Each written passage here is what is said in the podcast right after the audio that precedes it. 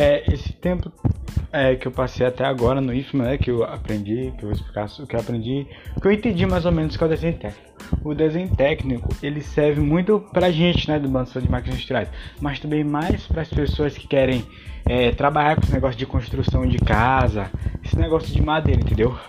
Porque o que é o desenho técnico? Basicamente, entendi que desenho técnico é a soma, a medida, é, como a gente pode cortar alguma coisa assim no meio certo, entendeu?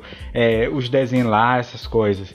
Mas o desenho técnico é uma forma assim é, mais avançada, entendeu? É uma forma mais avançada da pessoa poder explicar ou dividir alguma coisa, é, querer fazer algo, criar criar algo assim quando a pessoa está fazendo uma casa, se a pessoa quiser lá, tipo que criar um, como é que eu posso dizer? Criar uma parte como um quarto, a gente vai precisar dessas medidas, entendeu? Tudo certinho. Então, o desenho técnico é uma forma tecnológica, entendeu? Que veio para ajudar as pessoas hoje em dia, entendeu?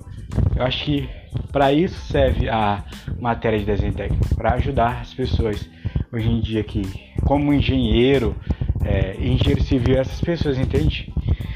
É isso, professor.